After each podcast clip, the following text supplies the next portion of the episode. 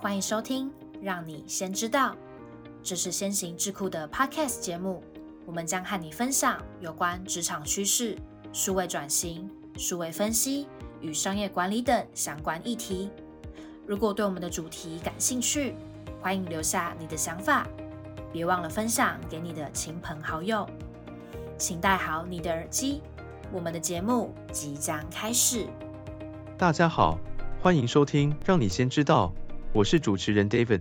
本集的单元是掌握先机。今天想让你知道的是跨世代的四大职场生存守则，带你轻松跃升职场巅峰。在现代职场，你还在相信默默做事就是对的吗？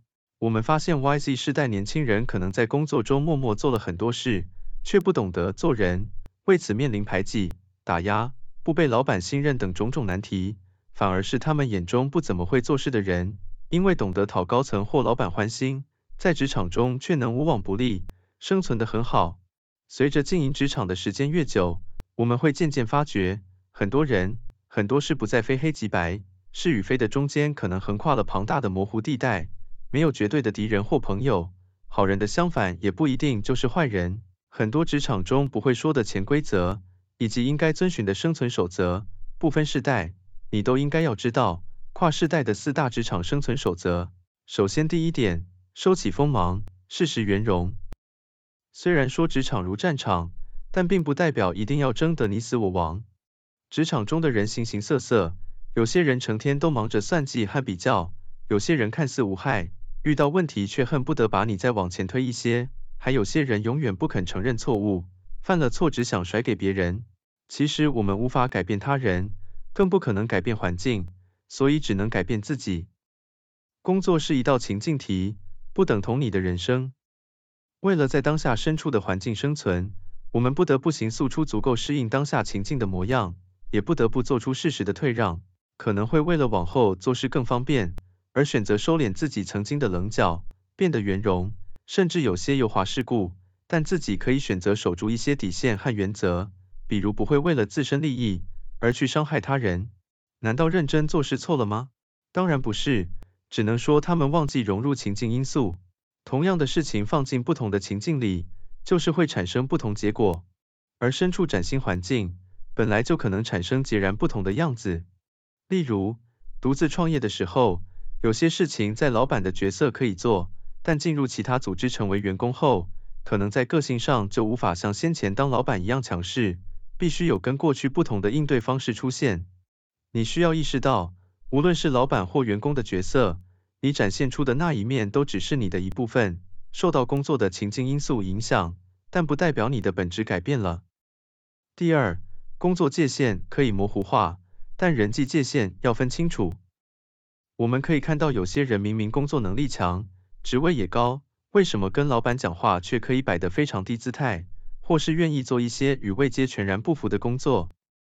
在职场中，本来工作岗位上就没有什么绝对的界限，即便职位和专业是企业心理顾问，但若公司的专案执行流程上卡关，老板询问有没有相关流程顺序的看法时，仍可以协助发想。只要可以让公司因为自己的存在而变得更好，无论是在专业面向。或是一些自己顺手可以完成的其他面向，都值得去尝试。至于评估做与不做的关键，则是自己不会因此感到不自在。但在除了老板以外的人际界限上，在组织中就应该要划分清楚。面对同事间的请求，或期望你给予工作上的协助时，除非知道他真的有万不得已的理由，否则最好先拒绝，因为你无法判断对方是不是单纯只想偷懒。而若你又因为帮忙而影响到自己的工作品质与绩效表现，最后倒霉的只会是自己。我们与人为善，但却不能做职场上的烂好人。可以跟老板保持一有一工作伙伴的关系，来自于你们有共同目标，都是为了让组织成长，变得更好。同时你也能从多做一点点中实现自我价值。然而跟组织成员间，则应该保持友好但不亲近的距离。当同事寻求工作上的帮忙时，除非对方的请托也与组织方向一致，但多数人通常只是因为不想做才丢给别人做，此时就需要审慎评估自身状况后，再决定是否提供协助。第三，自我价值实现不等于专精专业，试着当个通才。你的专才不等于自我价值，工作也不该成为自我价值的证明题。有个 Z 世代员工过去大学读的是外语相关科系，进入公司后，原先是想做翻译或沟通一类职务，没想到被老板要求去做行销、社群小编。这名 Z 世代员工不仅工作的不快乐，甚至出现忧郁的现象。原因正是他的自我价值感是源于大学所学的专业，他认为他的价值在于提供与外语相关的能力，而不是其他不相干的事情。专才化是 Z 世代正在经历的人生，他们的通病是会将学了好几年的专才视作自我价值的证明，同时还可能会与工作执行力相互串联，这就成为痛苦的开端。如果自己的专才暂时无法发挥，就会陷入自我价值低落的状态。有专才又能够通才，才会成为不可取代的人才。所谓的通才，并不代表样样都会，但每件事又都不专精。而是能串联好几个专才，并愿意多方尝试。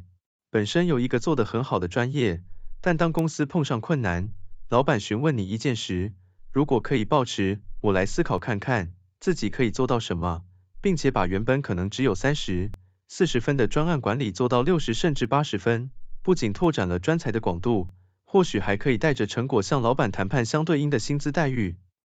由此可知，专才是基于工作上的不设限而来。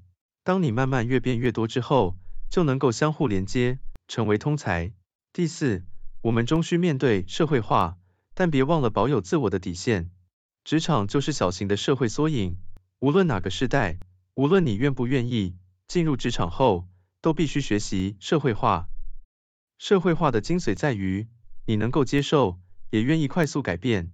我们慢慢发现，那些可以真正得到某些成就，对社会带来影响力的人。